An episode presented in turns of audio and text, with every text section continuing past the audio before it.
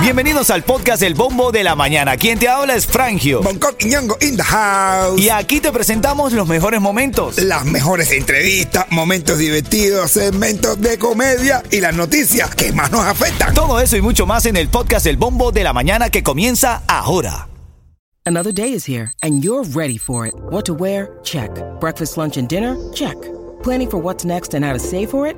That's where Bank of America can help. For your financial to dos, Bank of America has experts ready to help get you closer to your goals. Get started at one of our local financial centers or 24-7 in our mobile banking app. Find a location near you at bankofamerica.com slash talk to us. What would you like the power to do? Mobile banking requires downloading the app and is only available for select devices. Message and data rates may apply. Bank of America and a member FDIC.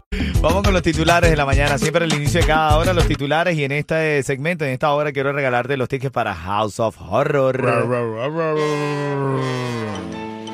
Titulares de la mañana. Actívate que también tengo a Yeto y el mamado por ahí, apoderados de las calles Hialeah y también tienen tickets en la calle para House of Horror. Si no te cae la llamada y estás cerca de Yeto, le vas a llegar y te vas a ganar los tickets también para House of Horror. Vamos a revisar lo de la alerta por un- una posible contaminación en la bahía de Biscayne. Fueron tomadas varias imágenes eh, a la altura de la calle 30 del noroeste, en Edgewater, y dice que hay como una, como un ¿cómo se pudiera llamar? Como como una parte muy blanca en las orillas. Está como, como si cuando alguien lavara, ¿sabes? Que queda el jabón así en, en- en las orillas. Está así, está muy feo y dicen que puede ser bastante la contaminación que hay ahí. Es la gente que no tiene que no tiene dinero para pagar el agua, van ahí y se bañan en la playa. Ah. Con jabón y todo, fíjate mira cómo se queda ahí.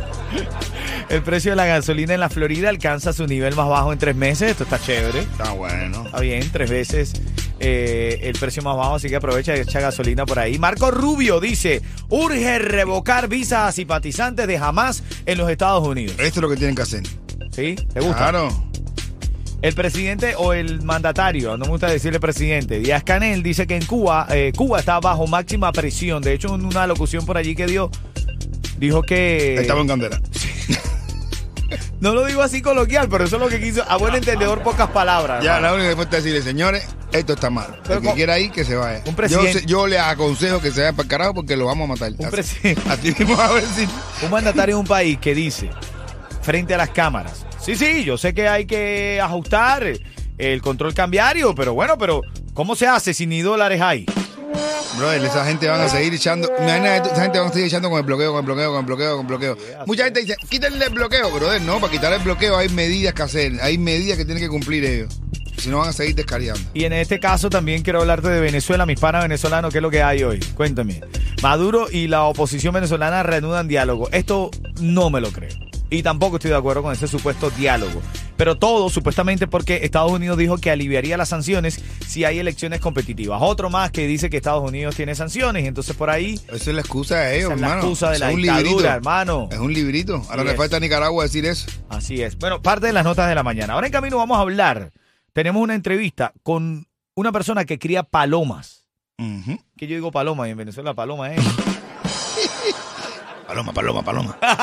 la cara que tú pones, que, que es, cuando tú ves la palabra paloma con la frescura que está.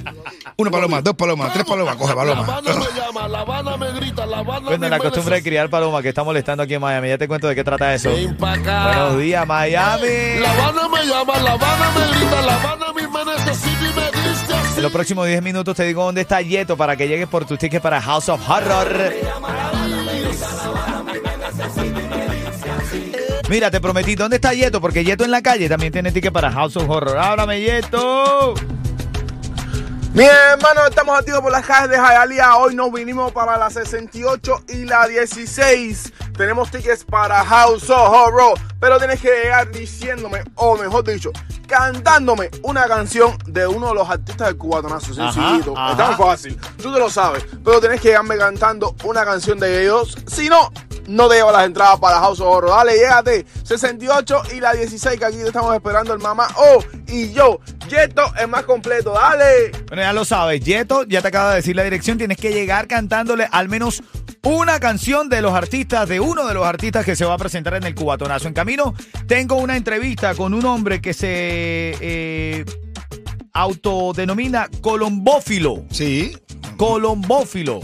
Y que le, él- le- le da espasmo y eso. De la colombofobia. Ah, pensé que era alguna enfermedad. que te da spam. Se llama Orlando, tenemos una entrevista con él. Orlando, Orlando, tremendo personaje. Bueno. Ahí, ahí, ahí viene en los próximos 10 minutos, ¿ok? Buenos días. Si te da curiosidad, quédate y escucha de qué trata esto. Buenos días. ¿Cuál será la magia que su cuerpo esconde? Bueno, vamos a entrar en el debate de esta mañana brevemente a las y 30 de esta hora. Debatimos las cosas que más están en tendencia. Hay problemas con vecinos en Tampa y en algunas zonas de Miami porque están criando palomas. Palomas, la cría de palomas. Vamos a ver esta hora. ¿Qué dice el público? Con esta entrevista que tenemos con Orlando Coqui. Orlando es colombo, colombófilo. Colombófilo. Colombófilo. Y, y- y, a ver, el arte de criar palomas de carrera para competencia se llama colombofilia. Colombofilia y es muy antigua. Pero mira lo que dice aquí, el arte de criar palomas de carreras para competencia. No criar palomas para tenerla en tu casa, que pueden molestar a los vecinos. No, pero estas palomas son buenas porque eh, de, de- de qué vamos a vivir luego avalado entonces. Si hubiese paloma. Ay, Dios mío, no puedo. Pues las contar- palomas ven un babalao y se dicen siempre lo mismo. ¿Qué hago? ¿Huimos o lo cagamos? Digo, déjate gracias que babalao es babalao. Ven acá, tengo a Orlando que está en la línea. Tú eres colombófico, ¿verdad, Orlando? Colombófico. Vamos a escuchar esta entrevista, está interesante, hermano. Un colombófigo es un criador de paloma. La gente que son adictas a la paloma, eso se lleva en la sangre. Como el que tiene el vicio de cigarro, que no lo puede dejar, eso no se puede dejar. Es un poco difícil dejar la paloma. Las palomas El que no tiene paloma en este país, crió paloma en Cuba y no la tiene porque no tiene el lugar, no tiene la casa, no tiene las condiciones y no cría paloma. Pero- Yo vivo en condominio, no sé para qué paloma, he tenido abajo una silla, un cajoncito, un par de palomitas. Pero es lo que te estoy diciendo, debajo de una silla, bajo un, ca- un cajoncito, Orlando. Estamos hablando con Orlando, que es colombófilo, que es, eh, es la persona que se dedica a criar palomas. Que tiene spam. Colombófilo me suena como amante de Colombia, ¿sabes? O no, o el que tienen espasmo en el colon. Orlando. Orlando. Dios mío. Hay otro Orlando que quiero saludarlo, que es un jodedor también. Mira, Orlando, a ver, Ya, vamos a, ya. vamos a terminar la entrevista con Orlando. Orlando, ¿en qué te aporta una paloma? ¿Qué te aporta la paloma en tu vida?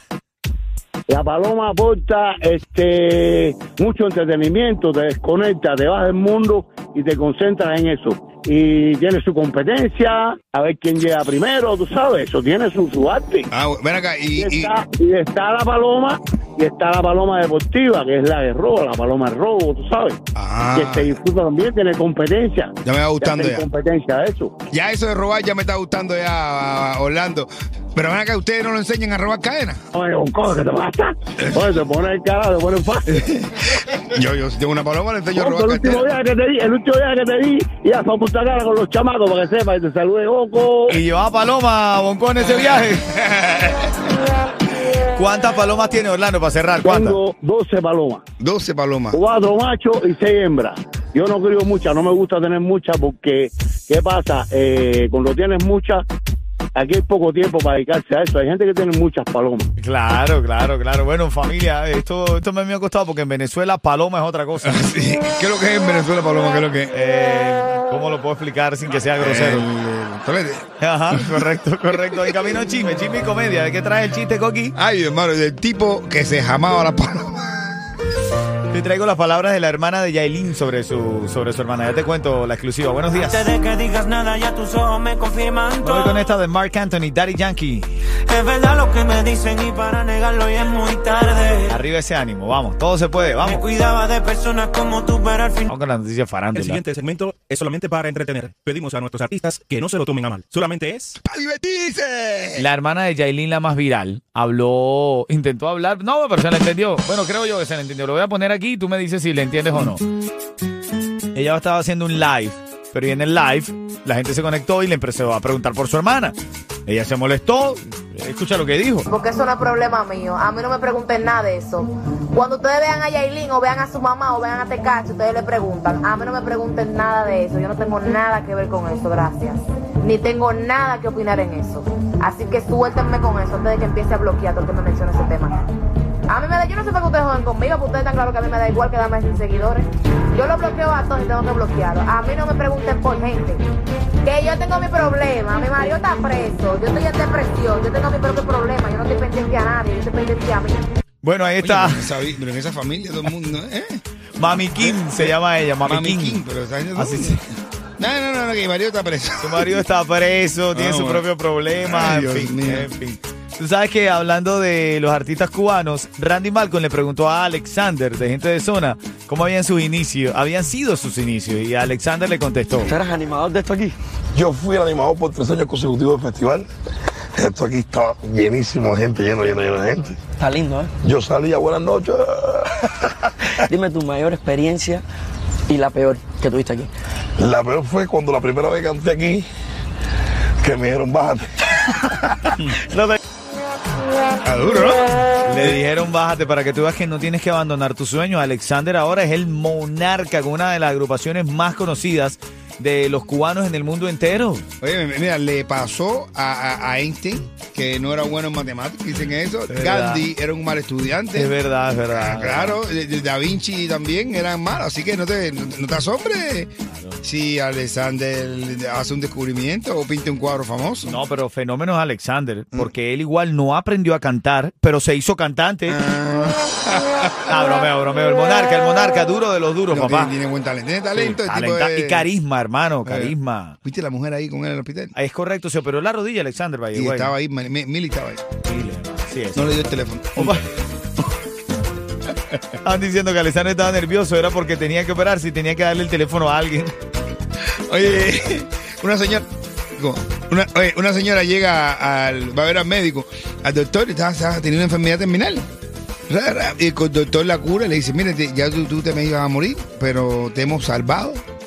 Así que ya estás aquí, así que, pero bueno, te voy a hacer una propuesta. Si tú quieres, te tenemos que hacerte una operacióncita en la cara, porque tuvimos tuvimos que operarte mucho, abrirte el cerebro, la cabeza, y tuvimos que. hacer- Ah, y dice, bueno, está bien, está bien. le hacen una operación, y ella sale y se ve así, y dice, ay, mira, doctor.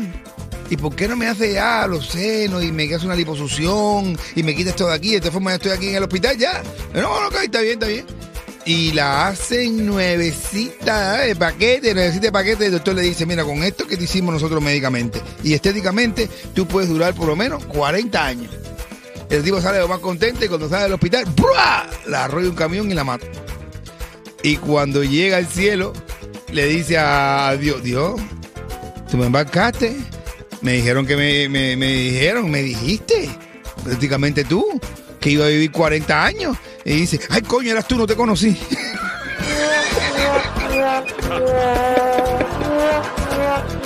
Ay, ay, ay. Mira, las- son las 8.48 cuando suene Jacob Forever Farruko con el ritmo hasta que se seque el malecón. Es decir, right now, ahora. Ahora. Esto es ritmo 95. Dale, llámame, tengo cuatro tickets para House of Horror. Esto es ritmo 95. Te lo dice Jacob Forever. Prepárate para la reyerta sexy de esta mañana, luego de las 9 de la mañana. Hablamos de temas así de pareja, tú sabes. En el en camino vamos a hablar los cuernos, los cachos. Los, cachos. Los tarros. ¿Se perdonan o se devuelven? ¿Los cachos se perdonan o se devuelven? Ay, ya, está bueno eso. Si los tarros se devuelven o se perdonan. Oh. Bueno, tengo a Yeto que estaba regalando tickets para House of Horror. ¿Cómo va eso, Yeto? Mi hermano, aquí estoy con la primera ganadora de los tickets para House of Horror y ella llegó activa cantando. ¿Qué estabas cantando, Digo? Tú cántalo para toda la radio. A ver, Digo, Me vamos. levanté feliz, Ay, ay. feliz, feliz y pregunta por mí. Qué buena. Dime, Yeto. Espérate, espérate, que llegó, llegó otra, llegó otra de las ganadoras.